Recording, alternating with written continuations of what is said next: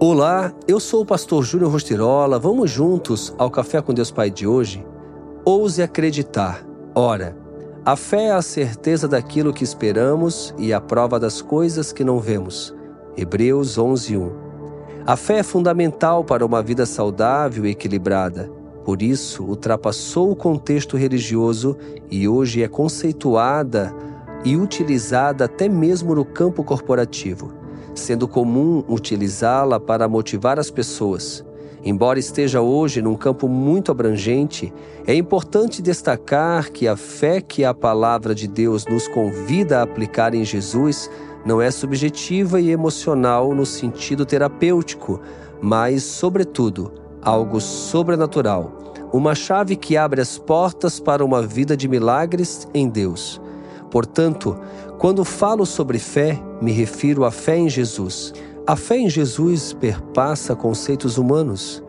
Está intimamente ligada ao fundamento de que nele é possível aplicar fé para vivermos uma vida de milagres e em conexão com as promessas de Deus. Exercer fé em Jesus tem uma conotação espiritual é mais que um conceito positivista, pois ultrapassa o emocionalismo e o psicologismo.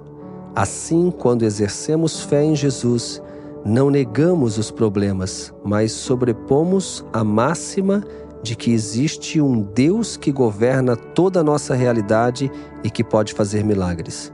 Se hoje você está em um beco sem saída, não tenha medo. Deus pode fazer milagres na sua vida Exerça fé em nome de Jesus. Lembre-se: ter fé não se trata de negar a existência de problemas. Ter fé significa dar aos problemas uma palavra de governo em nome de Jesus para que o sobrenatural se manifeste em nós. Em resumo, ter fé é tratar as coisas que não são como se já fossem. É confiar plenamente em Jesus e esperar que o mesmo Deus que reescreve o nosso futuro é capaz de nos levar até Ele.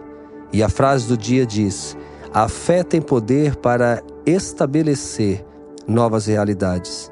Ouse acreditar, viva o sobrenatural em Deus. Fica aqui o meu abraço, o meu carinho e tenha um excelente dia.